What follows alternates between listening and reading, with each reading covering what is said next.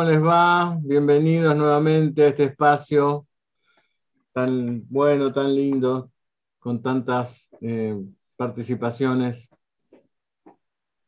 Hoy estamos con una, no con un invitado, sino con alguien de la casa, como es Matías, que es nuestro coordinador para todo lo que es homeopatía y algunas cosas más. Hace muchos años que lo conozco a Matías, lo voy a presentar igual. Hace muchos años que lo conozco a Matías. Eh, y les voy a decir cómo lo conocí. Yo atendía y era amigo de un tío de Matías, muy querido por mí, muy querido. Eh, y mm, un día en la escuela Pasquero se acercó Ricardo Molteni, que es este médico tan amigo, tan bueno Ricardo, tengo tantos buenos recuerdos de él, porque era un señor, Ricardo Molteni era un señor, lo, que uno define un médico, el señor médico, es de los últimos señores médicos que quedaron, ¿no? Aquel en que la gente confiaba, en que la gente se apoyaba, y era el médico todoterreno, ¿no? A cualquier hora, cualquier día, cualquier horario. Así era Ricardo. Y Ricardo lo conocí en los congresos de homeopatía porque él presentaba siempre trabajos muy originales. Pero bueno, un día está, entró a la escuela de, de Pasquero con, con, Matías, hace muchos años de esto, y, me, y lo saludé, me dice, mira, te lo presento a Matías, ¿no? Entonces le dijo a Mati, Pega, pegate a estos, por mí y por otros, ¿no? Y me miró a mí y me dice, vos sabés que yo soy una persona seria. Sí. Y me dijo, este va a dar que hablar. Nunca me lo voy a olvidar a Ricardo Montelli. Bueno, y con Mati, ustedes saben que cuando con Mati siempre estamos pensando en cómo jerarquizar la consulta homeopática.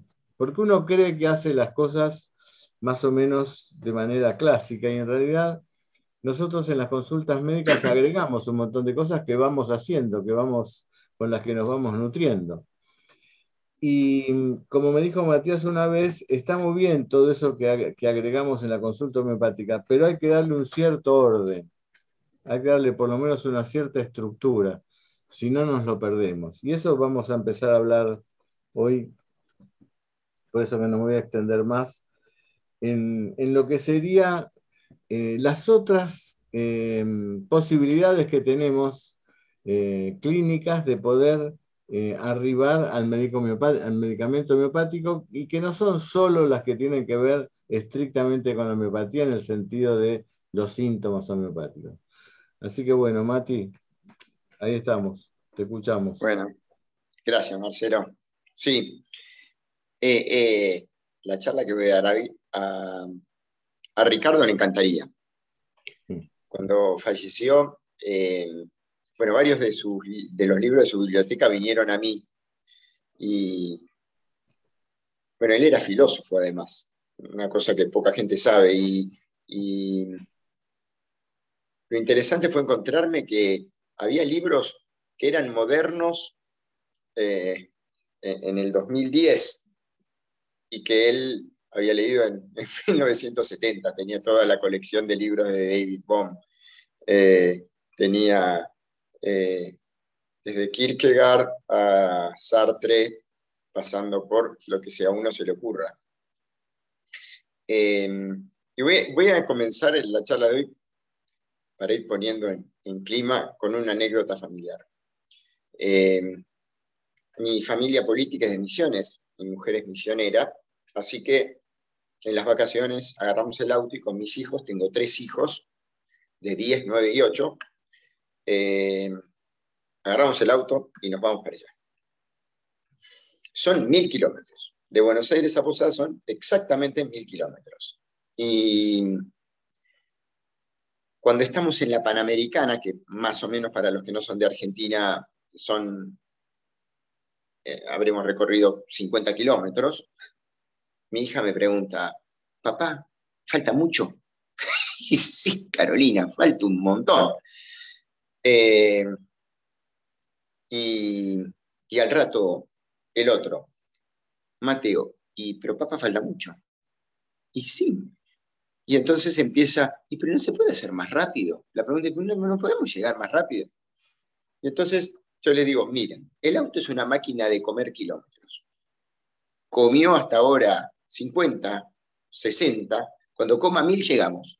Pero come lo que come, yo no puedo hacer que coma más. Va a la velocidad que va, no puede ir más rápido que lo que se va. Em, y aunque fuera mucho más rápido, igual tardaría un montón, faltaría un montón. Y a nosotros cuando, cuando pensamos en eso, sonreímos como diciendo, estos chicos, mirá lo que hacen. Por recorrer 50 kilómetros, faltan mil y preguntan.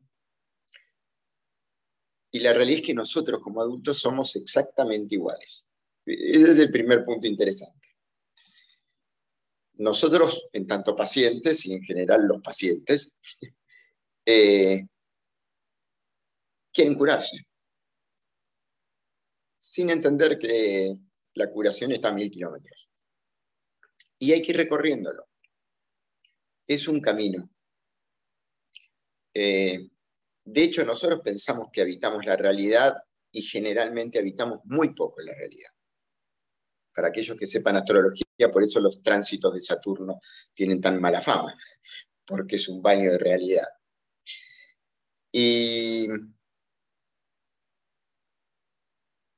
esto viene a colación porque un poco, un primer concepto que me gustaría ir marcando, que es una idea paskeriana, es empezar a entender la enfermedad desde el lugar o como un caso particular del camino del héroe. Eh,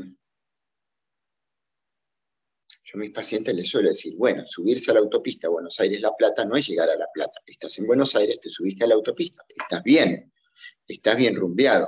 Ahora hace falta recorrer lo que haya que recorrer. Y el paciente te dice, bueno, pero ¿y cuándo? El camino del héroe tiene pasos e implica abandonar una, no son estos exactamente, pero a, modo eh, más o menos gráfico y, a lo que quiero decir, útil, eh, entender a la enfermedad como un caso particular del camino del héroe implica. Abandonar un lugar de falsa comodidad, porque no es de comodidad genuina, atravesar el portal de la aventura, que eso en general se encarga la enfermedad. La enfermedad o, las crisis nos sacan de la falsa comodidad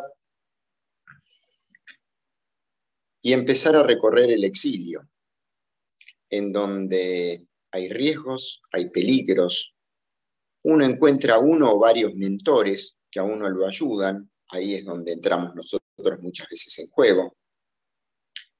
También implica nutrirse de, dos elementos fundamentales generalmente, la amistad y el amor como caso particular de, la amistad, si se quiere, enfrentar los miedos y las sombras de cada uno para poder volver a ocupar el lugar que nos corresponde en el mundo por linaje, pero desde nuestro lugar. Esto Hellinger lo describe como cuando una persona puede decir, como vos papá, pero a mi manera, como vos mamá, pero a mi manera. Y en el a mi manera está todo. Eh, ¿Por qué digo esto? Porque si, si entendemos a la enfermedad como un camino, no la enfermedad como un camino, sino como la enfermedad como la excusa que nos lleva a emprender un camino, entonces empezamos a entender que la prescripción del similibum está muy lejos de ser todo, está lejísimo de ser todo.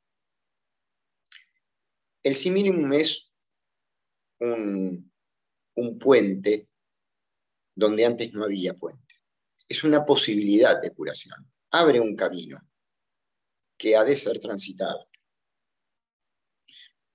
La realidad es que muchas veces cuando uno da el similum, la persona encuentra más fácil por dónde pero aún así hay que transitarlo.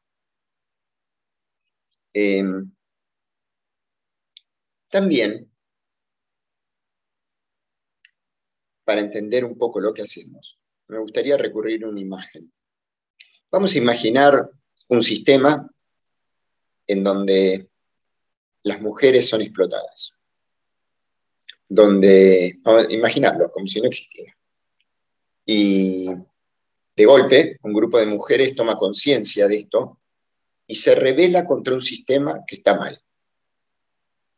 Empieza a protestar y dice, esto así no se puede continuar, así no va. Y como es justa la lucha, cada vez son más las voces. ¿Qué opinan si el sistema decide callarles la boca y, y les manda el camión hidrante? Pues bien, si entendemos la enfermedad como camino y como una forma de lenguaje encriptada, dura, pero como una forma de lenguaje, entonces tenemos que comprender la gravedad de callar una voz.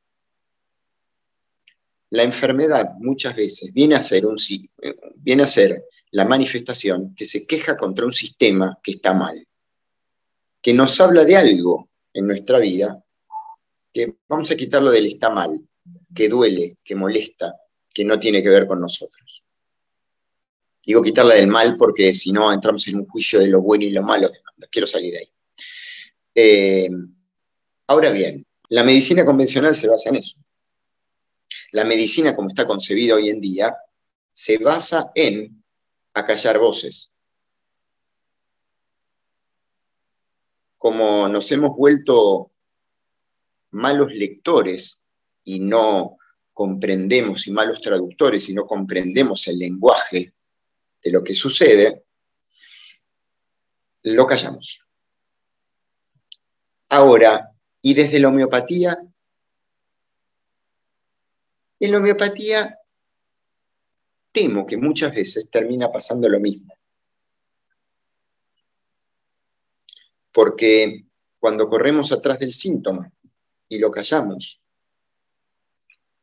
o pensamos que solo el remedio va a curar al paciente sin que deje nada a cambio, sin que modifique una conducta, entonces estamos plegándonos a este mismo concepto. Y si se fijan mismo en la formación que, que, que se da en homeopatía, que es estrictamente homeopático, enseñamos doctrina como para entender dónde estamos parados, qué entender al paciente. Después estudiamos cómo preguntar y sobre todo cómo traducir lo que dice el, el paciente a un lenguaje repertorial. Aprendemos a repertorizar. Y en base a los medicamentos posibles que surgen, estudiamos materia médica de manera tal de poder identificar el medicamento adecuado. También podemos agregar doctrina miasmática como para entender en dónde está parado el paciente. Ahora, si nos quedamos ahí, estamos pensando en el globulito mágico. Y la verdad es que el remedio homeopático tiene algo de mágico en cuanto a que cuando funciona es increíble cómo funciona. Pero hace falta también ser un buen acompañador del proceso. Esto, en realidad, es lo que, de lo que hablaba Marcelo antes, cuando desde la Universidad Candegave nos hemos propuesto, a través de charlas, a través de diversos eh, cursos que vamos a organizar, eh, tratar de empezar a darle un poco de sistematicidad a aspectos que hacen a la formación del ser humano, a la formación del médico, a la formación del médico homeópata, de manera tal de poder ayudar y acompañar mejor. Em, hay un dicho en, en Argentina que dice, quien solo de medicina sabe, ni de medicina sabe. En realidad esto es aplicable a quien solo de su profesión sabe, ni de su profesión sabe, y es aplicable a la homeopatía, porque quien solo sabe de homeopatía, ni de homeopatía sabe. Em, porque existen hasta mismo desde la doctrina homeopática los obstáculos a la curación que tenemos que ser capaces de identificar y que muchas veces una palabra ayuda. ¿Qué dice Pasquero? Porque quiero referenciarme a una persona especialmente profunda y capaz, porque no quiero ser yo el que lo diga. En realidad, una veces tiene la sensación de que los pacientes caen en la tentación de pensar que en el fondo en la consulta homeopática vienen a una especie como de sorteo en donde tal vez tenga la suerte de que salga la bolilla ganadora, que yo me ilumine, que le dé el remedio adecuado y que se curen. Y, prefiero desilusionarlos con esto. Esto no funciona así. Leemos a Pasquero. La medicina no puede ser biológica, sino antropológica. La medicina no puede ser biológica, sino antropológica ya que la antropología es la biología humana. Vale decir, biología integrada por los elementos somáticos, psíquicos y espirituales que componen al hombre, el cuerpo, el alma y el espíritu. Yo me acuerdo, yo estudié administración antes de medicina y cuando fui a contarle a, mi tío, Ricardo Molteni, que iba a cambiar, él se levantó, me dio un abrazo y me dijo, mira querido, acordate de estas dos cosas. Así como un ingeniero agrónomo tiene que amar al campo, el ámbito de lo nuestro, la medicina es el ser humano. No hay que amar la medicina, hay que amar al ser humano. Y lo segundo que quiero que recuerdes es que vos, como homeópata, si sos, vas a tener que ser persona siempre, médico generalmente y homeópata a veces. Y en cierto sentido tiene mucha razón tenía mucha razón. Más que fisiólogo y psicólogo, el médico debe ser, por excelencia, irrecusable, un antropólogo capaz de comprender los factores del patos humano. ¿Por qué fisiólogo y psicólogo no? Porque para Pasquero esta dicotomía entre cuerpo y alma era ridícula. En el pensamiento pasqueriano había tal unidad de concepto que para él pensar los términos en psicosomático, físico, biológico, era mirar todas caras de un mismo fenómeno que estaba absolutamente imbricado e, e, integrado. El hecho irrecusable es que frente a la enfermedad crónica, el médico enfrenta la evidencia de que lo que enferma es el hombre en su unidad, cosmo, socio, psicobiológica, es decir, como un ente que padece un conflicto de inadaptación al medio cosmosocial en el que vive y expresa tal conflicto en el multiforme lenguaje de los órganos. El hombre enfermo es un caso particular y es necesario comprender por qué se enferma y qué significado ontológico tiene la enfermedad. Y esto es lo que da pie entonces para que justifiquemos y que para, para que los invitemos sobre todo a emprender un recorrido en donde cuando empezamos a hablar en, enero sobre cómo íbamos a diagramar este año con, Marcelo, también con, el negrito, eh, decidimos abordar también otros temas que son perihomeopáticos, pero que son centralmente homeopáticos, porque centralmente lo que nos lo que da razón a nuestro a, nuestro, a nuestra práctica es el paciente, no es la homeopatía. Lo que está en el centro de nuestra práctica no es la homeopatía, es el paciente. Eh, y entonces, siguiente, parafraseando a Winston Churchill, Churchill decía algo así como, para quien conoce su puerto de destino, todos los vientos son buenos vientos. Eh, Siguiente, si puede. Por ahí no se puede. Eh, hace falta saber hacia dónde vamos. No decidir uno hacia dónde va el paciente, pero sí hace falta tener en claro ciertos márgenes, ciertos conceptos que hacen al ayudar mejor. Y en realidad como estas charlas están pensadas más para que sean un diálogo que un monólogo, voy a contar dos, tres anécdotas de consultorio que, un poco explican o, quieren eh, graficar eh, esto que les digo, de cómo a veces es importante eh, poder adentrarse en, el lenguaje de los signos y de los síntomas y de la enfermedad y poder alumbrar lo que ahí sucede. La primera historia es la de una paciente italiana que cuando tenía tres meses vino con su madre, vinieron prácticamente huyendo de Italia, eh, y ella amamantando y la madre llorando porque abandonaba su tierra.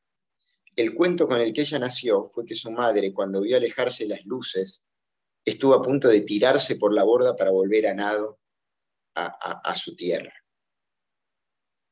Ella contaba esto y lloraba. Le causaba un profundísimo dolor el dolor de su madre. Y constantemente me hablaba de pobre mamá, pobre mamá, pobre mamá.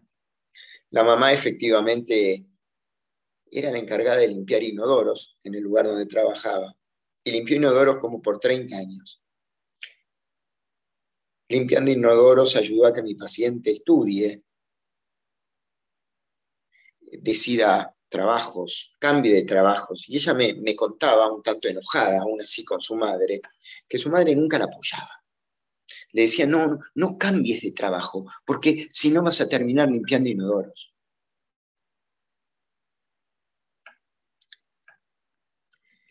Consulta por una migraña tremenda, migraña que comenzó justo a sus 15 años cuando su madre volvió por primera vez a Italia a despedir los restos de su padre, es decir, el abuelo de ella. Eh, a través de las consultas, fuimos empleando el lenguaje para construir otra realidad, que estaba ahí en realidad. Pero reconstruir el relato a veces es reconstruir la historia. Y esta mujer que tanto lamentaba la vida de su madre, un día se dio cuenta que era la heredera de una gran mujer, de una poderosa mujer, que luchó y limpió inodoros hasta que logró que su hija avance. Y ese día pudo apoderarse de la, de la fuerza de su madre. El medicamento que le ayudó fue carcinosinum. Ella asumió que era la fuerte y que tenía que ayudar a su madre. Y a partir de ahí empezó a ayudar a todo el mundo y a hacer todo perfecto. Y entonces parte de la perfección que hacía tenía que ver con aliviar el dolor de su madre. Y cuando comprendió esto, pudo liberarse con amor de esa necesidad de hacer todo perfecto que tiene Carcino ¿Mm? Y No solo eso, sino que además entendió que cuando su mamá le decía, no cambies de trabajo, quédate con esta aunque no te guste, en el fondo lo que le decía era, tengo miedo, tengo miedo de que a vos te pase lo que me pasó a mí. No era que no la apoyaba, sino que simplemente tenía miedo. Y entonces, lo que era un relato de desaveniencias y enriedos y, y hasta, si se quiere, en algunos aspectos, falta de amor, terminó siendo una hermosa historia de amor, de madre e hija, entregándose mutuamente. Y la verdad es que los dolores de cabeza se fueron. Se fueron por completo. Pero más allá de que se fueron los dolores de cabeza, también se fue su tendencia a ser cuidadora de todo aquel que estaba cerca. El otro día me decía, mi paciente, me di cuenta de algo, me dice. Mi marido trabaja, tiene un, kiosco, y si tiene que trabajar 12 horas, y yo le digo que vuelva a, a la oficina donde trabajaba antes, y él no quiere. Y me di cuenta que yo sin querer hacía lo mismo que mi mamá. Yo, por la seguridad, le pedí a mi marido que vuelva a un lugar en donde él muchas veces vio violentada su dignidad. ¿Qué quiero ilustrar con esto? Hace falta tener en claro, hace falta ahondar, profundizar en lo que significan las palabras y la raíz de los vínculos. Hace falta estudiar lo que, lo que nos lleva a enjuiciar, hace falta estudiar lo que nos lleva a no perdonar, lo que nos lleva, lo que causa dolor, en el ser humano. Para poder también, desde la palabra, actuar sinérgicamente con lo que es el remedio homeopático. Eh, y la segunda historia, la de una pianista profesional muy destacada, que me consulta por ataque de pánico antes de tocar. Y ella me dice, mi padre era tremendamente exigente. Cuando tocaba bien, me daba besos y abrazos. Y cuando tocaba mal, se enojaba. Mucho se enojaba. Y claro, imagínate, me dice, papá me arruinó la vida. Con su exigencia nunca era suficiente. Y después, hablando, el, padre había sido un chico abandonado, con una historia familiar muy terrible. Y pudimos ver que ella, hijita, que amaba a su papá, de alguna forma sentía que el único momento en que su papá sonreía y estaba contento, trabajaba 12 horas, venía agobiado del trabajo, era cuando ella tocaba bien. Tocar bien representaba para ella el peso de aliviar el dolor de su papá no era por la exigencia de su papá y el miedo al reto, era por el dolor de su papá que traccionaba tanto el tocar mal.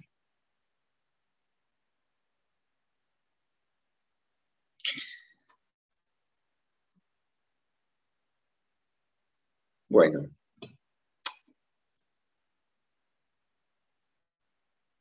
Trata elementos adicionales al similismo.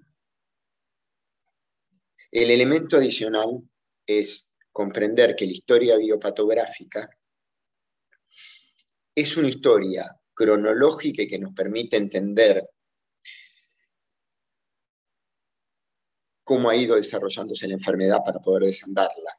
Pero también hay otra historia que no es cronológica, en donde lo que pasó a los 5 en realidad parece posterior a lo que pasó a los 16, y que está al servicio de un relato, y que ese relato a veces constituye la forma de inmovilizar el síntoma.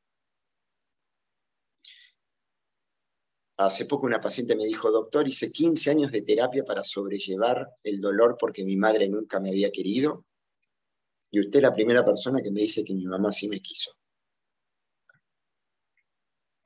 solo que en un lenguaje que no me gustó. Eh, a veces tenemos que trabajar nuestros dolores para poder acercar una mirada de mayor amor y ayudar a reescribir historias, que no es inventar historias. Hay un constelador que se llama Joan Garriga, que muchas veces empieza sus talleres preguntando esto. Le pregunta a los oyentes y dice, levante la mano, ¿quién como hijo no se sintió tal vez poco querido o que sufrió su infancia? Y los invitaría a que lo hagan, lo levanto. Y después dice, bueno, ahora a los que son padres les pido que levanten la mano, ¿quiénes sienten que aman a sus hijos con todo el alma? Y todos levantan la mano. bueno, se dan cuenta que hay algo que falla acá, ¿no? Cuando uno logra ver esto, empieza a, poder jugar con los conceptos que hacen al agradecimiento, que hacen a la, eh, eh, a autocompasión, a conceptos que hacen al autocuidado, que hacen a la reconciliación con el pasado, a animarse a, poder rever la historia como una historia en donde hubo amor, pero no del modo que a mí me gustaba, eh, que de alguna forma eh, también es muy curativo. Eh, hay que entender también que la historia biopatográfica muchas veces es el modo en el que nos relataron una historia y que está al servicio generalmente de preceptos que son muy importantes porque aseguran la supervivencia. A mí me... Eh, ahí, aparece una pregunta, ahora la contestamos. Eh, hay muchas veces, exactamente como apareció la pregunta, cuestiones que tienen que ver con lealtades, que son ciegas, que son daninas, pero que también están llenas de amor.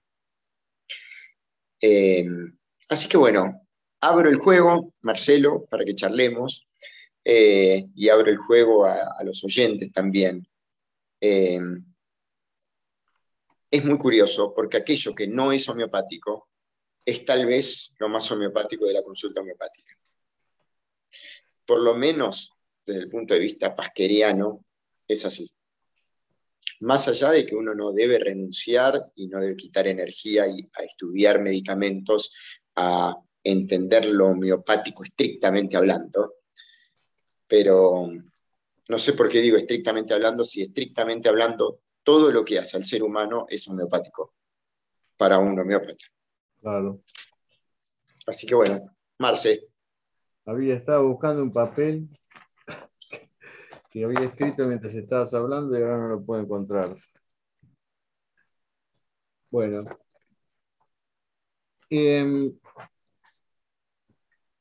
este, este enfoque que le estás dando es un enfoque peligroso para el que no está comprendiendo el mensaje. Pero fíjense, Hahnemann decía, el mayor error del homeópata eh, es cuando viene una persona a su consultorio, mirarla desde la homeopatía. Es el mayor el mayor defecto es observarla y ponerle el nombre de un remedio por lo que nos sugiere o, tomar algún síntoma por lo que nos parece. El peor error, porque entonces el médico deja de ser un papel en blanco donde el paciente inscribe su historia. Donde el paciente inscribe su historia. Si no pasamos a ser, como decía Pasquero, grandes pesquisadores. ¿no? O Pasquero decía, no, muy bien, en los congresos, qué bien me ha perseguido los síntomas este, por, elogiar, porque Pasquero siempre elogiaba a la gente, ¿no? En sus condiciones, pero ahí en ese elogio le mandaba mensajes, ¿no? Pasquero. Em, y es, es eso que hace que nosotros en la consulta homeopática lo primero que debemos hacer es escuchar, tratar de ni siquiera pensar, escuchar. Porque seguramente el paciente se va a reír como aquel otro paciente que le dimos, no sé, la chess y se nos fue muy bien. Seguramente este paciente nos va a contar una parte de una historia que es la historia de alguno de nuestros amigos. Seguramente, bueno, todo eso son cosas que influyen en el momento de diagnosticar el remedio y que está mal. Porque es el paciente el que tiene que inscribir su historia, como dice Matías. Es muy, muy fundamental esto, ¿no? Matías dijo, poner el ojo en el paciente, en la persona, y no poner el ojo en nuestro conocimiento, en la homeopatía, no poner el ojo ahí, ponerlo en la persona. Para lograr esto, uno tiene que tener una mirada, como dice Matías, más abarcativa de la persona, la persona y su contexto, por ejemplo. Yo me he dado cuenta en el principio de mi carrera como homeópata, yo buscaba, trataba de ver qué era lo que la persona cómo la persona había visto su vida, ¿no? independientemente que hubiera sido así o, así o no.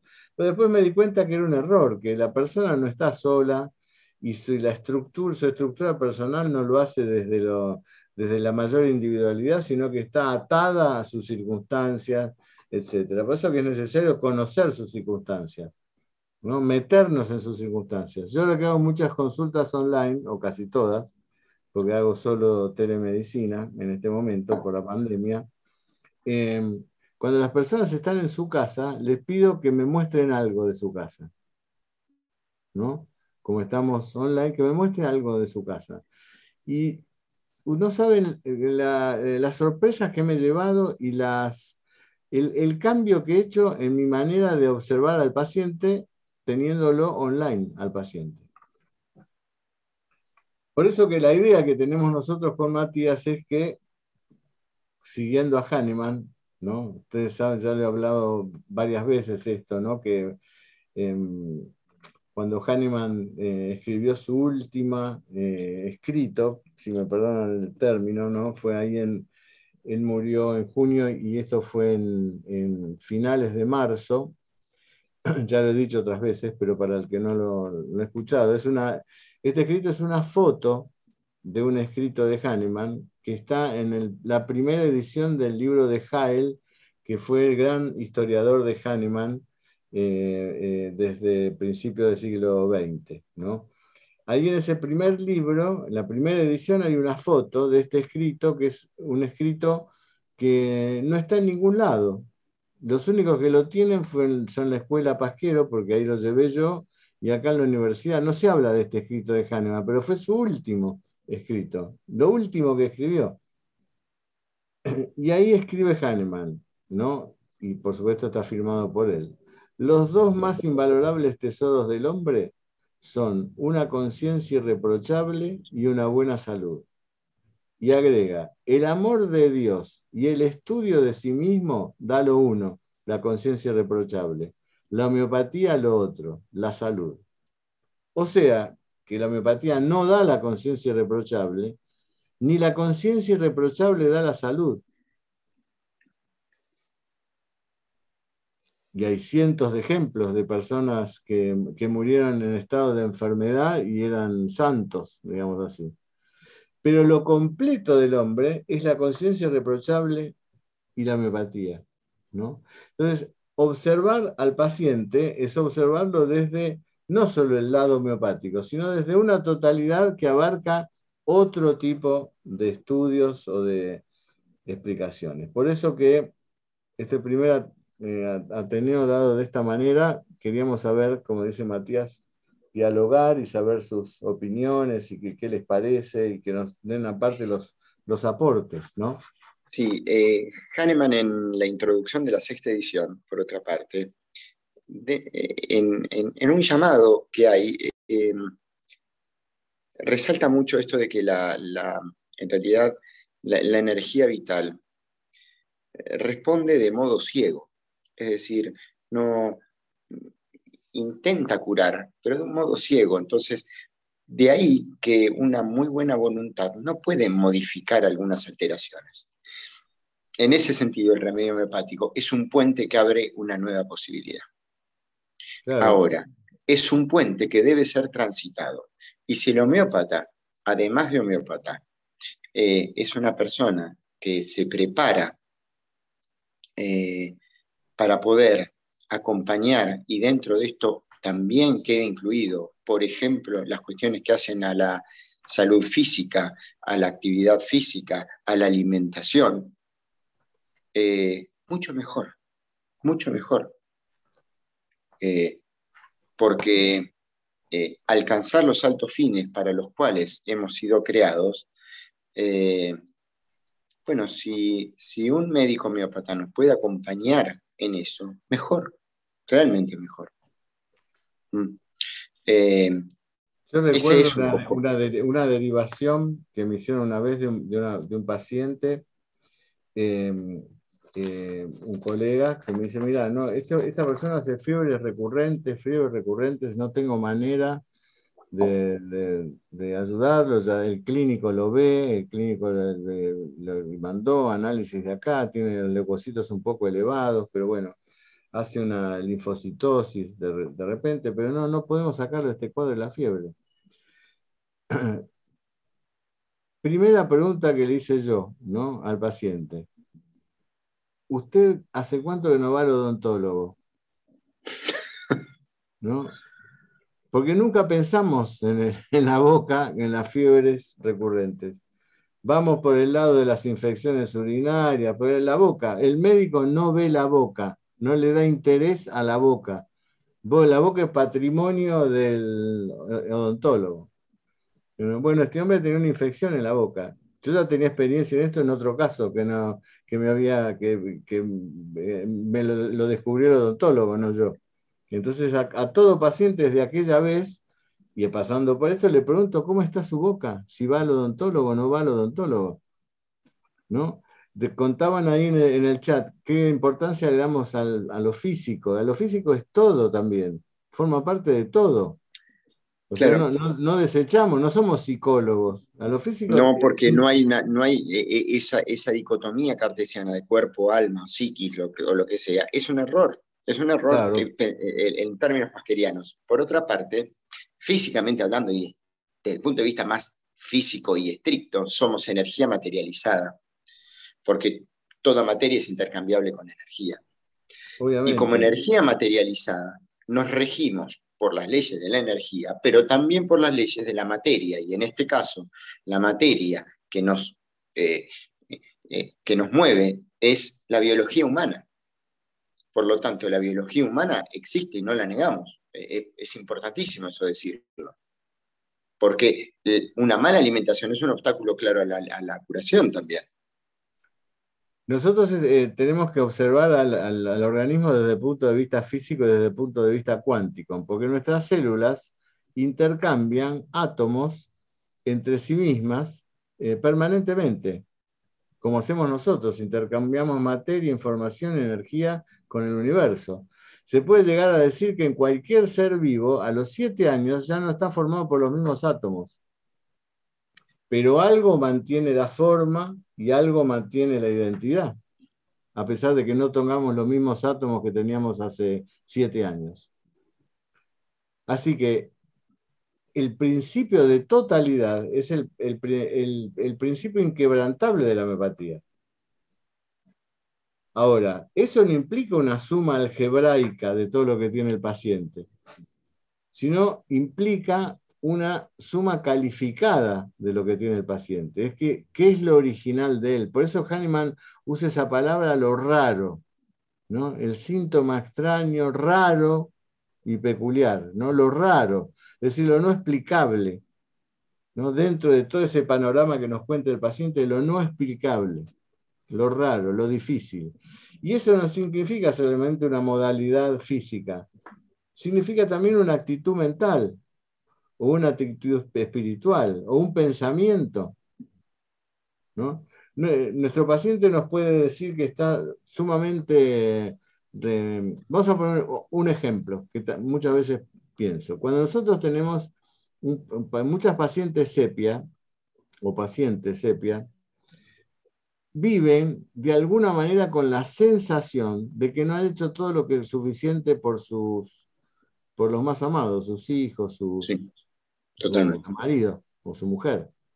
Ahora eso no quiere decir que eso sea así. Y requiere mayor valor cuando el paciente, el marido o los hijos se sorprenden frente a esta afirmación. Dicen, no, ¿cómo es eso? ¿Cómo que sentís que no nos has dado todo si nos has dado todo? Eso es lo raro. Ahí aparece el raro de Hahnemann. Esta persona que se siente abandonada por todo el mundo y en realidad el mundo no lo abandona. Es esa sensación previa de abandono. Eso es lo raro, lo significante.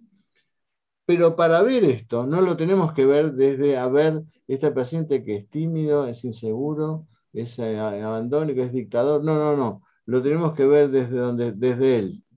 Miren, la palabra conocimiento deriva de un vocablo que es conocere. Conocer o connocere significa hacerse otro en cuanto al otro. Atención, hacerse otro en cuanto al otro. Es decir, yo conozco cuando me integro al otro.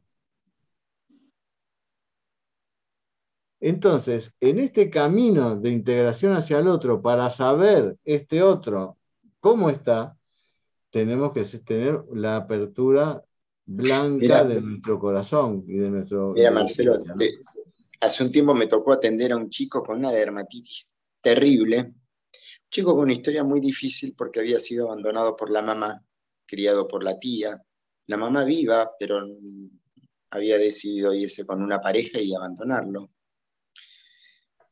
Y el chico tenía una dermatitis impresionante. Se podía poner los calzados, no, podía usar ropa. Y venía ya medicado con natro muriático. Pero la realidad es que el chico no se había enfermado cuando la mamá lo abandonó. Eso había sido muy temprana edad. El chico se enfermó cuando entró en sala de cinco, en el jardín, y la maestra era una maestra estricta que no le dejaba hacer lo que quería. Y en un niño que ha vivido la tragedia que vivió del abandono de su madre, lo que le afectaba era que no le dejen hacer lo que se le cantaba, lo que quería. Hmm. Y la realidad es que con Sulfur 200 se le fue todo. Parece lo raro. Se le fue todo en 15 días. Fue una cosa increíble. Eh, con mejoras en el humor. Y era un chico que, ¿cómo era? Y tenía un carácter y en realidad él quería hacer lo que quería. Eh, como a veces uno tiene que correrse de lo que a uno le parecería, de lo que uno viviría, por la historia de uno, para poder simplemente, como decía Marcelo, escuchar lo que hay ahí. Claro, y comprender, comprender es una palabra muy significante para un homeópata. Yo recuerdo un paciente que tenía que me contaba, cuando yo le pregunté cómo era, y me decía el paciente, mire, yo en realidad eh, fracasé en mi vida. ¿por qué me, me, dice? Porque no fui nadie. No fui nadie, no fui, fracasé. Todo lo que quise hacer eh, fracasó. Bueno, y contándome la historia de la vida, me empezó a contar de que el padre era de esos padres amonestadores, ¿no? No, por ahí no vayas que te va a ir mal, vení por acá, por ahí no hagas esto que te va a ir mal, vení por acá, y bueno, y este hombre había estado totalmente, eh, eh, ¿cómo se llama?, cooptado por esa situación de relación con el padre, oprimido por esa relación con el padre. Y en ese momento de la consulta, no lo suelo hacer, lo hago un poquito después, pero en ese momento de la consulta hago el algoritmo y me llama mucho la atención que uno de los remedios que surge, pero más calificados dentro del algoritmo, es silicia. Y digo, este hombre no es silicia, porque silicia tiene en última instancia empuje, es obstinado, eh, va, digamos así, busca su, encontrar la forma de darle estructura a su vida, qué sé yo, y de golpe, cuando, me, cuando pensé en esa palabra estructura, dije, claro, pero lo que pasa es que este muchacho, a la estructura de él fue eh, esa relación con el Padre, ¿no? Y ese sometimiento al Padre, que podría haber generado en la mayor parte de las personas bronca. Yo fracasé en mi vida, y me, pero mi papá me tuvo el zapato puesto encima. Entonces le pregunté, le digo, dígame, su papá ahora ya falleció, que ya me lo había contado. ¿Y qué recuerdos tiene usted de él? Ah, me dice, mi padre era un ser maravilloso yo lo admiré mucho. Ahí estaba la silicia, es decir, el quedarse en esa admiración con el padre, aunque haya sido perjudicial para él, algo que pasa con Silicia, que siempre está con ese tutor, eh, siente que si no tiene un tutor la vida no, la puede llevar adelante. ¿no? Bueno, eso y con otras sintomatologías más me llevaron a darle ese remedio. Pero si yo me hubiera quedado con una lectura eh, por lo que el paciente me decía, Podría haber pensado en pena silenciosa, no demostrada, como síntomas estoy hablando, ¿no? En rencor, en, bueno, en timidez. Bueno, hubiera, estado pensando en cualquier otra situación que hubiera derivado mi, observación. Porque cuando uno dice observar, observar en realidad es eh, conocer, como dice la palabra, hacerse otro. ¿Me estoy haciendo otro con él? Es la pregunta que tenemos que hacernos con el paciente. Yo le estoy preguntando, hace 15 minutos estamos hablando, pero ¿me estoy haciendo otro con él? ¿Realmente? ¿O estoy tratando de, uy, todavía no, tengo ningún síntoma general y hace media hora que estamos hablando? Pues eso pasa en nuestra consulta médica. Uy, el paciente me habla y todavía no tengo ningún, no le pregunté las modalidades del dolor que trae. Eso pasa en las consultas médicas. Me gustaría que alguien de ustedes eh, levante la mano y aporte algo. Que sé que tienen un montón de cosas para, para decir.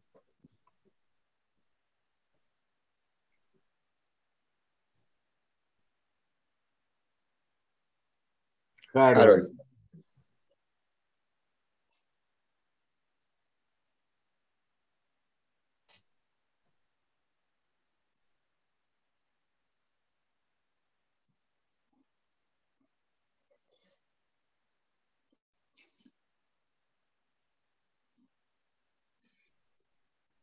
Ahí estoy, ya con el micrófono no se abría. Eh, saludos, Marcelo, y saludos, Matías. Yo alguna vez eh, conversando con un, sí, buen día, conversando con un paciente que era filósofo, eh, vivía era, era, estaba viviendo el medicamento sulfur, daba toda la sintomatología, y él vivía una especie de tragedia de su filosofía, que no era feliz. Y el, eh, un día me salió con una frase, porque el sulfur siempre sale con estas filosofías sorprendentes. Cuando tomó el medicamento sulfur 1-LM, me salió con la frase de Séneca, la vida es como una leyenda, no importa que sea larga, sino que sea bien contada. Y esta frase marcó la vida de él y empezó a contarse el relato de su vida con amor y con la alegría que suele tener el sulfur. Entonces, lo que yo me he dado cuenta es que cuando el medicamento vive bien, el individuo vive bien, la filosofía ontológica propia de la materia médica que está viviendo, esa persona encuentra su camino a seguir y encuentra esa capacidad resiliente para coexistir con los problemas, pero desde su punto de vista, no desde el punto de vista ajeno. Eso para mí es una de las lecciones más bellas que he recibido. Buenísimo, Harold. Buenísimo tu aporte. es así. Es así. Cuando el paciente empieza a comprender, ¿no? Ahora entiendo qué, ¿no? Eso es eh, muy, muy interesante. El, remedio homeopático, cuando está bien prescripto, en general genera un, mejor autorreconocimiento, no en cuanto a, ay, qué bien que hice las cosas, no, sino en cuanto a reconocerse a sí mismo, poder, poder mirarse. Y de hecho, una de las frases que suelen decir los pacientes, que yo para mí es muy importante a la hora de, de valorar un medicamento, es, he vuelto a ser yo que, es interesante porque generalmente hace referencia a cosas que nunca fue. Pero hay un volver, porque es volver una esencia. Cuando un paciente dice, doctor, volví a ser yo, me encanta. Y, generalmente presten atención porque es un volver a ser alguien que nunca fue.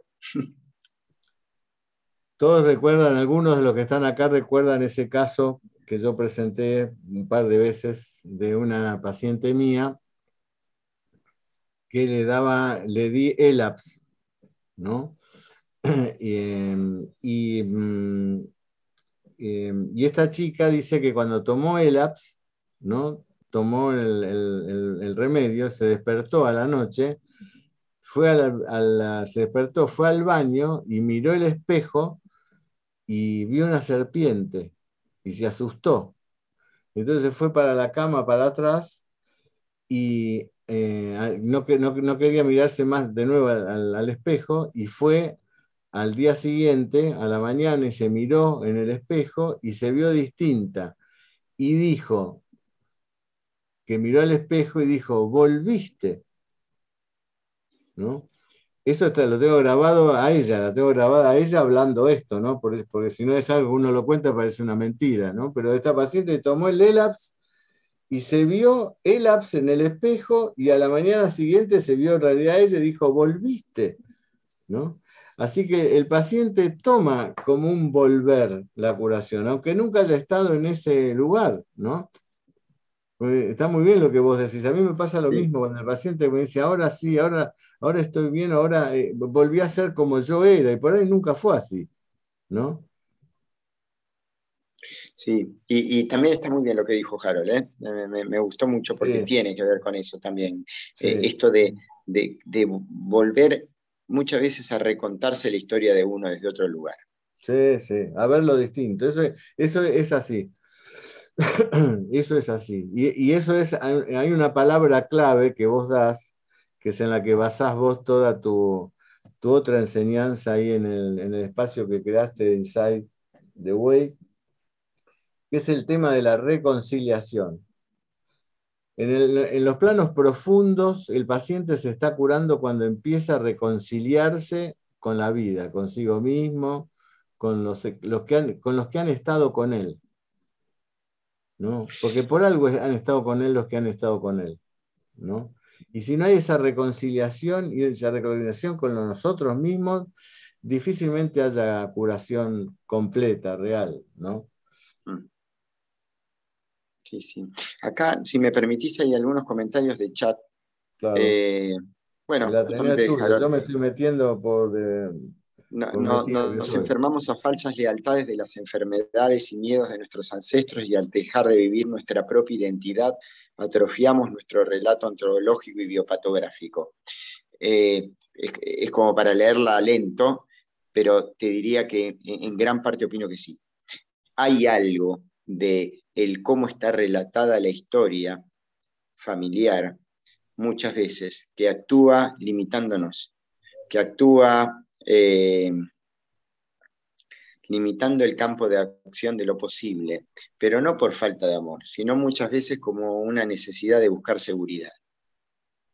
La mayoría de, de, las recomendaciones que muchas veces nos dan nuestros padres y nos causan mucho dolor, en realidad están llenas de miedo y son recetas anacrónicas sobre el cómo sobrevivir y sobre eh, la falsa fuerza de cómo hay que ser según para ser un, un Lines, un Cantegave, lo que sea. no sé si soy claro. Em, bueno, el, hombre, el hombre en lo profundo se siente solo y, busca desesperadamente eh, eh, la otra ala para, poder volar, ¿no? Es decir, en lo profundo el hombre se siente solo, es el sentimiento más, más trágico de su existencia, ¿no? El saber que está solo, que nació solo y que va a morir solo, que está como en el medio de dos universos, ¿no? Que, es una, un pequeño chispazo, digamos así hay, una imagen que me encanta de Pasquero que dice que el hombre es una ola en el mar, que viene del mar y vuelve al mar. Y tiene una existencia efímera en la cual piensa que es un, algo separado, pero que en el fondo está unido al todo. Y ese estar unido al todo, pero no poder vivenciarlo, es lo, que él llama el, el origen de, de nuestra angustia ancestral y profunda. Sí, sí había como el poeta que decía, ¿no? El, que seguramente el río al llegar al mar eh, tiembla y siente miedo, ¿no? Porque va, va, a fundirse en el mar, ¿no? Nació en la nube y, y tiene destino de mar, y eso lo lleva a que todo su recorrido sea con temblor, ¿no? Pero bueno, los que vemos más allá de él, sabemos que del mar vuelve a la nube, de la nube vuelve a nacer. ¿no? Ese es el recorrido eh, que, nos, nos, cuesta hacerlo, eh, hacerlo de carne en nosotros. ¿no? En todos los hombres hay en lo profundo una angustia que es la única que va a resolver su vida en relación a sus capacidades de, de proyección. ¿no? Y que el hombre la niega de alguna manera, o sea, es eh, porque la ve, eh, digamos así, la ve poco honorable para él, ¿no? ¿Cómo me pasa esto a mí? ¿Cómo estoy tan solo yo? Eh, y entonces, en base a esas reflexiones, que el hombre, esa es la conciencia irreprochable que debe surgir de reflexionar esos aspectos. Que la gente cuando viene al consultorio está lejano a esa, esa no, nos va a venir a consultar por eso, pero eso está. Y eso es lo que determina eh, que el hombre recaiga en alguno de los órdenes eh, eh, de las diferentes sustancias que la tenemos que comprender. Pero por eso que cuando se reencuentra, se reconcilia, es cuando empezamos a, visualizar de que el hombre se está curando verdaderamente. A ver, ¿hay, otra, ¿hay algún otro chat? Lo, tengo cerrado, así que no lo veo. Sí. A ver, Mauricio, eh, este acompañamiento al paciente en esta historia paralela, a veces no cronológica, debe al final ser traducida en una rúbrica o varias que nos den luz final o inicial. Me gustaría escuchar alguna reflexión sobre la traducción de este fenómeno. ¿Es la mayoría de las veces trastornos por Buenísima la pregunta, Mauricio. En realidad todos los síntomas son trastornos por. Si le ponemos adelante cualquier síntoma, trastornos por, ese es el verdadero, eh, eh, digamos así, lectura del síntoma. ¿no? Porque si no, eh, todo lo otro entra dentro de la mitad de la, curva de Gauss. ¿no? Sí, yo, yo, diría que hay que aprender a diferenciar, esto ya lo he dicho alguna vez, cuando uno elige un remedio homeopático, hay que aprender a diferenciar entre dos momentos distintos. Una cosa es las rúbricas que tomamos para poder limitar el grupo de medicamentos a poder escoger. En ese sentido, el algoritmo Candegave es otro modo de reducir el grupo de medicamentos candidatos. ¿Qué, tiene, qué característica tiene que tener las rúbricas que tome? ¿Qué característica tiene que tener el, el método algoritmo Candegave? Tiene que ser fiel, tiene que asegurarme que de alguna forma el, medicamento adecuado va a estar dentro del grupo de medicamentos eh, que tenga. Esto es una cosa. Otra cosa muy diferente es eh, cuando uno va a escoger el medicamento dentro de ese grupo, en donde hace falta una operación mental que tiene mucho más que ver con el reconocimiento, con reconocer el medicamento adecuado, que con eh, un proceso que podría ser de filtrado. El algoritmo Candela es un, es, un método de filtrado. El repertorio es un método de filtrado.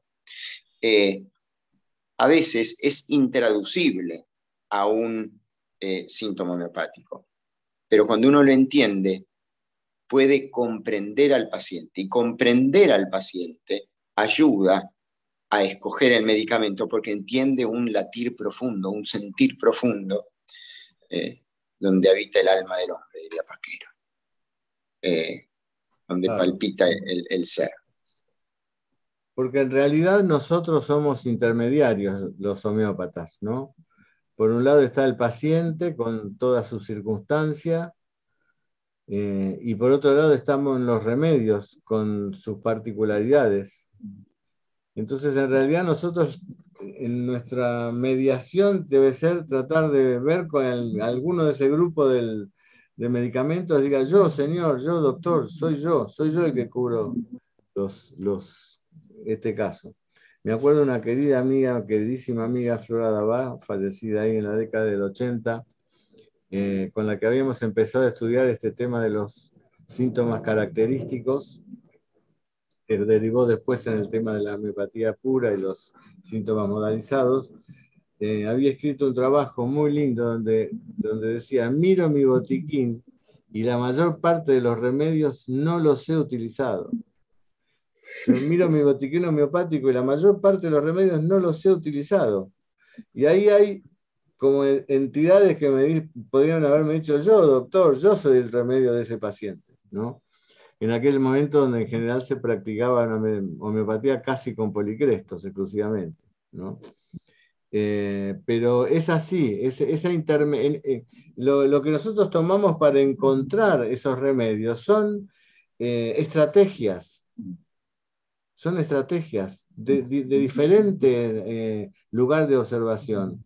Los que usamos el algoritmo, los que usan el método tradicional, los que utilizan el método miasmático, los que utilizan los reinos, la tabla periódica, etc. Son estrategias el fin es encontrar aquella sustancia que sea la más profundamente eh, específica a la situación eh, de enfermedad del paciente. Ahora, para ver la curación, Nosotros tenemos nuestra ley homeopática, pero tenemos esto otro, esto otro que es lo que nos puede a lo mejor anteceder a esa curación homeopática.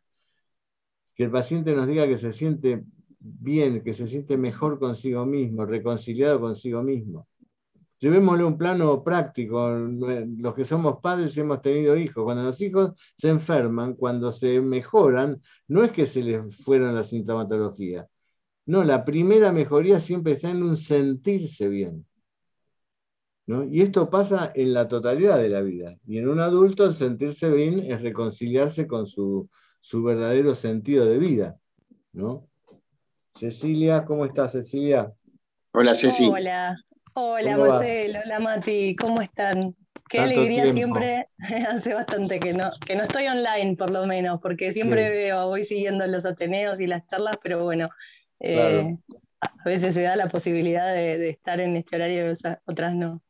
Eh, bueno, es una alegría enorme escucharlos, es una alegría enorme, como siempre, tus, clases, Matías, tus Ateneos siempre son conmovedores. Eh, y, bueno, se me viene a la mente entre, entre un montón, ¿no? Porque creo que, esto que traes, eh, creo que a todos se nos vienen infinitos casos, historias y personas con las que conectamos y acompañamos. Eh, y bueno, me surgió eh, comentar sobre una, paciente que curiosamente en, una época en la que yo estuve trabajando con el Camino del Héroe, eh, le propuse ir haciendo un seguimiento, digamos, con, con, dibujos, con pinturas, hacerle propuestas en la consulta que era una paciente muy complicada, con una historia de adicciones, con una historia de internaciones psiquiátricas graves, de estar polimedicada, de estar siempre autoflagelándose y, poniéndose en riesgo. Eh, y fue bastante difícil en, muchos aspectos acompañarla. Eh, pero bueno, ahí fue como eh, desde este lugar de conocer, como, como vos le presentaste, ¿no, Mati? De conocer y, y, realmente ponerse en los zapatos de la otra persona y tratar de, vivenciar, de sentir, de, acompañar, aunque a veces no, sabiendo bien para, digamos, qué medicamento iba a ser el correcto, ¿no? cuál era el similimum. Eh, finalmente le ayudó mucho Medorrinum, eh, que estaba en el algoritmo, y, esta paciente acompañada, porque no fue solamente el, medicamento, sino que fue eh, todo el trabajo que veníamos haciendo, eh, logró salir de un lugar en el que nadie la acompañaba, nadie la apoyaba, donde se sentía eh, abandonada, dejada de lado y sin, sin, el, sin, el, sin el apoyo de nadie, ¿no? ni de su familia, ni, y, luego de tomar este medicamento y de, años de, ¿no? años o uno, no, me acuerdo cuánto tiempo, pero fue bastante, eh, ella se sintió mejor y, pudo empezar a, bueno, hacía, hacía, hacía, dejó de consumir drogas, dejó de dañarse, pudimos ir bajando un poco la medicación que estaba tomando muy supresora. Eh, hacía hamburguesitas vegetarianas, veganas y yo se las compraba, ¿no? Le ayudaba a hacer los panfletitos para que las venda. Eh, hizo, un, Y en, los últimos tiempos de, de con ella, eh, el crecimiento fue fue muy lindo porque me dijo que el medicamento le había hecho muy bien, pero que lo que verdaderamente había cambiado era que por primera vez ella sintió que alguien confiaba en ella. Eh, y esto no es solamente que yo confíe en ella y que eso produjo, digamos, que ella se sienta, eh, eh, o que ella a partir de eso pueda salir adelante, sino que a raíz de esa sensación de que yo confiaba en ella, su familia empezó a confiar en ella y ella se posicionó distinto en otras relaciones. Eh, y el papá, que no aparecía en, esta historia, le prestó un, departamento que tenía alquilado y se lo facilitó para que ella pueda vivir. Y la mamá empezó a hacer cosas con ella y se transformó, ¿no? Como algo de esto que vos mencionabas al principio, de, que, de, cómo eh, recontar su historia, ¿no? Esta paciente que se sentía tan sola, tan desolada, tan que, nadie iba a, dar nada por ella, sintió que estaba acompañada y pudo hacer un cambio muy profundo y, espero que al día de hoy siga, eh, bueno, siga así, ¿no? Siga dando, bueno, caminando hacia adelante, ¿no? En, estos mil kilómetros que, que tendría que transcurrir. Buenísimo. Buenísimo, Ceci. Gracias por tus palabras, además. ¿eh? Gracias, Cecilia. Bueno, gracias a ustedes. El amor cura también. Así es. Eh, el remedio homeopático abre una posibilidad de curación, que muchas veces si no, no existe. Pero más allá de eso, además, eh, la presencia, la compañía y, y, ayuda a lo que uno pueda formarse uno, porque la formación es, es esencial para saber desde dónde miro el fenómeno humano. Dice Susana que podríamos definir todo esto como la empatía, ¿no? que es real. Lo que pasa es que la empatía, em, la empatía genera, em, como bien dice Roger, ¿no? Em, la empatía hay que comprender bien a qué se refiere la empatía, ¿no? Porque el, sentirse como el otro no es sentirse, compadecerse del otro, ¿no? Eh, eh, eh, la empatía es una palabra que está como, es como en la palabra amor, está como descalificada. Todos queremos comprenderla, pero no la comprendemos plenamente, ¿no? La empatía es sentirse el otro, ¿no? Sentirse otro. Para eso hay que tener un nivel muy elevado, digamos así, de pensamientos para ejercer esa virtud de sentirse otro, para comprenderlo, ¿no? Pero bueno, y desposeerse de uno, y desposeerse de uno. Porque si uno es un abandonado y, la historia de los otros me va, me va a movilizar porque también de otro abandonado, porque me va a movilizar, eso es simpatía, en realidad, no es empatía. Claro. Vibración por simpatía, no por empatía. Había una, eh, yo recuerdo una, una historia de un chiquito, ¿no? que era un pequeño diablillo, real, ¿no? Cinco años, eh, pero era un pequeño diablillo. Y era un chiquito que pegaba. el motivo de la consulta era porque el nene pega, ¿no? Pega en el jardín, le pega a la, familia, le pega esto, le pega al otro. Era un chiquito que pegaba. Su manera de comunicarse con los demás era que pegaba. Y tenía por otra parte, unas anginas que eran siempre muy abruptas, de mucha fiebre, etcétera, etcétera. Bueno, yo lo me, mediqué, con distintas suertes hasta que un día hice un cuadro agudo eh, con una angina muy em, eh, fuerte, pero con muchos síntomas de veladona. Muchos síntomas de veladona, ¿no? Y claro, Veladona es una, persona también en los chiquitos abrupta y que pega, y que pega sobre todo cuando se siente herido o cuando se siente que va a ser herido. ¿no? Bueno, eh, le di veladona en ese cuadro agudo donde está con mucha fiebre y al ratito me vuelve a llamar la mamá. Me dice, mira, creo que está mejor. Y yo le pregunto, miren ustedes, el homeópata, ¿no? Pregunte, ¿por qué? ¿Le bajó la fiebre? No, porque me dio un beso. La mamá. Me dijo, acércate y me dio un beso.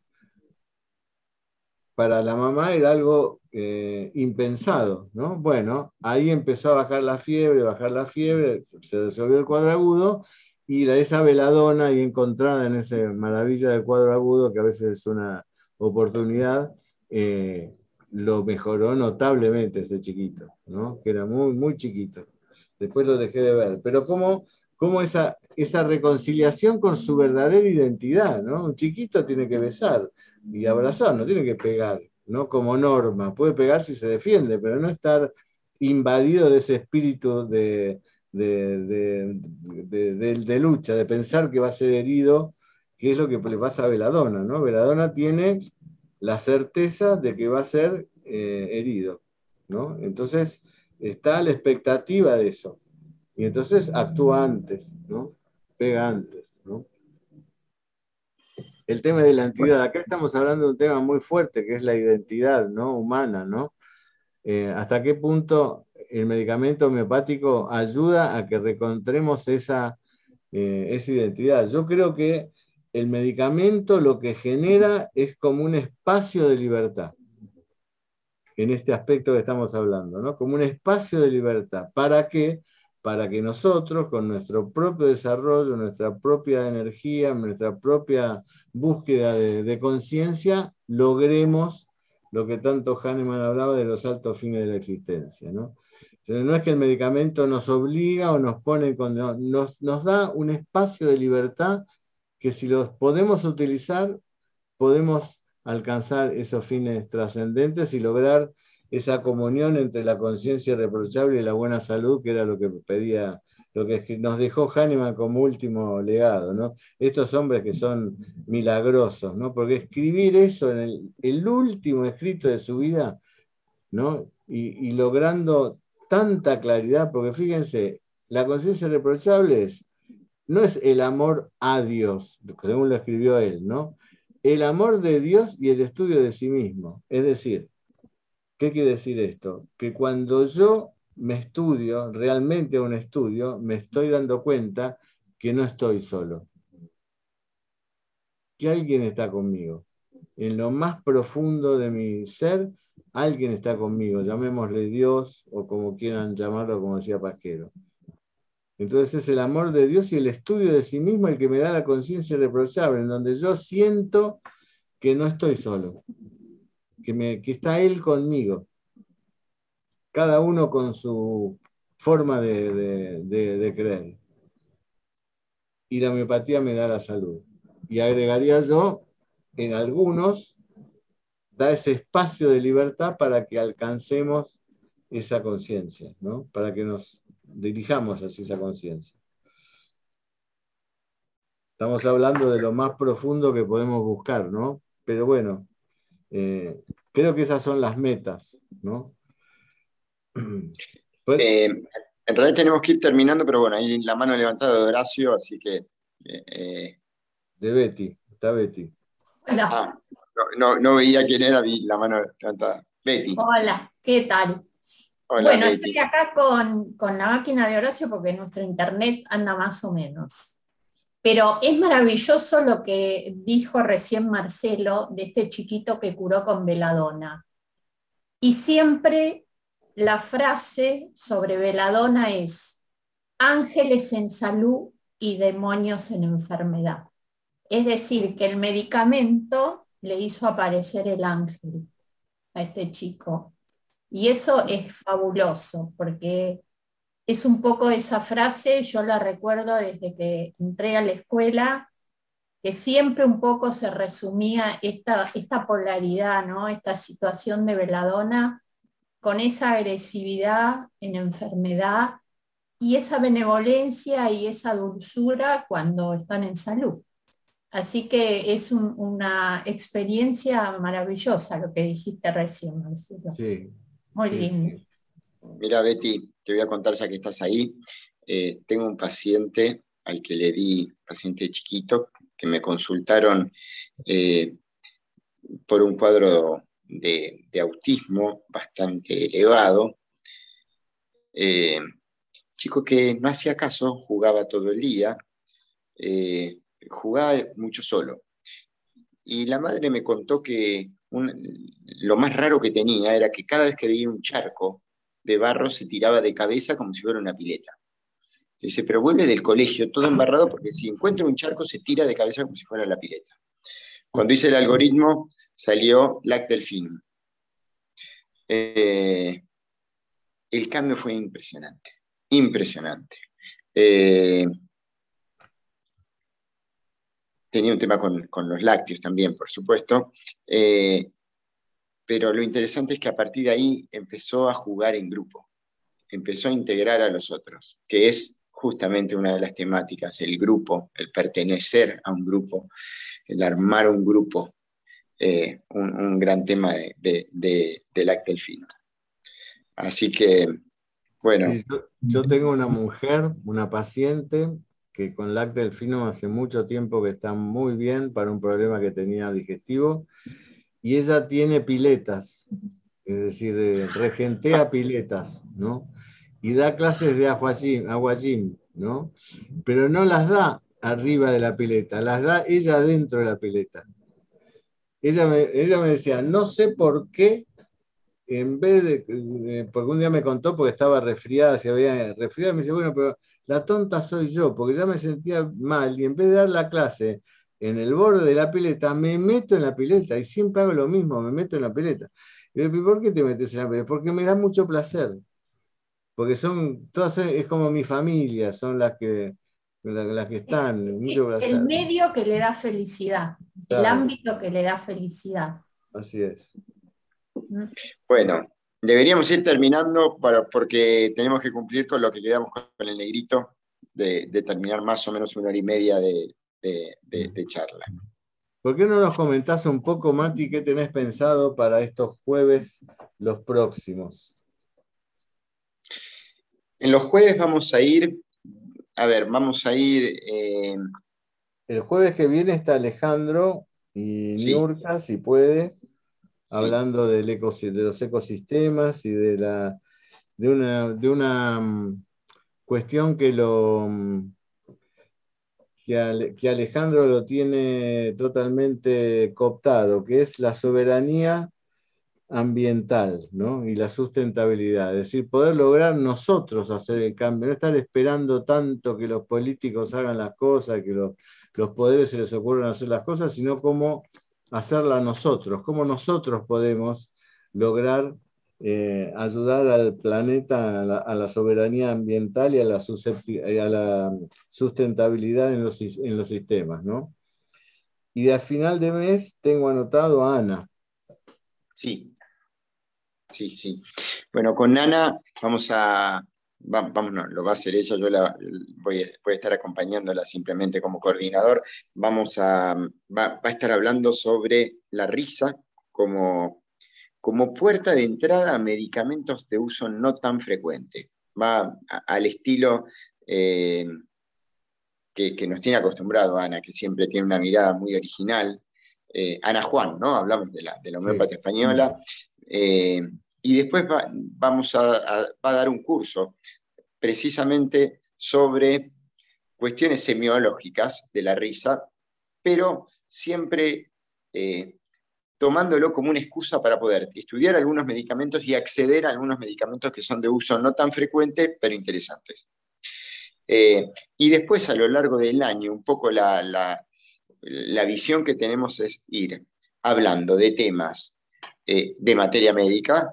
Bueno, la doctora Kumali también va a dar un, curso de, materia médica eh, más adelante vamos a hablar, vamos a ir hablando de, temas que tienen que ver con el algoritmo, Candegave y, cómo usarlo, eh, riquezas que tiene, experiencias, etc. Vamos a hacer alguna mesa sobre cómo es la cabeza que piensa. Eh, es decir, vamos a, tener alguna mesa discutiendo cómo es que pensamos los pacientes, en base a qué medicamos, qué, ponemos en juego a la hora de prescribir. Eh, vamos a tener algunos temas relacionados con la reconciliación con el pasado, con la autocompasión y el autocuidado, eh, temas que tienen que ver con muchos temas, bastante periomeopático, pero, pero buscando de que sea enriquecedor para quien lo escucha y para los pacientes de quien lo escucha. Porque acá se trata también de esa doble cuestión, y es quién cuida al cuidador. Porque eh, la mayoría de los que estamos escuchando somos personas dedicadas a cuidar a otros y que muchas veces lo hacemos también a veces desde nuestra carencia y desde nuestro dolor y, ocuparse de eso es una forma de, de, ayudarnos a ayudar mejor, pero también de ayudarnos a nosotros. Bueno, muy bien. Muchas gracias, muchas gracias por las palabras que dejan en el chat, que nos reconfortan. Y muchas, muchas gracias, muchas gracias. Leí varias, muchas gracias. Y además, cuántos agradecimientos de, de cuántos países. Qué, qué hermoso eso de poder estar juntos desde tantos lugares. Sí, eso es, eso es maravilloso. Eso es, si rescato algo de la pandemia, es, es este espacio eh, que en un principio parecía obligado, pero ahora es buscado, ¿no? Poder estar juntos desde tantos lugares tan distintos y algunos que los miro, como a Noel, como a Manuel, que los veo por ahí, que a Norma, Susana, que son ya familiares, ya los veo, ya parecen, ya tengo la sensación que los vi en tres dimensiones y los vi solo en dos dimensiones, pero bueno. Llegará también nuestro, nuestra gracias, realmente. Nos llega el cariño, nos llega el cariño de todos. Así es. Bueno, les mando un abrazo grande. Gracias, Mati. Nos encontramos de nuevo el jueves. Gracias, Graciela, Mica. Noel, Gracias a todos. Hasta luego. Hermosa tarde.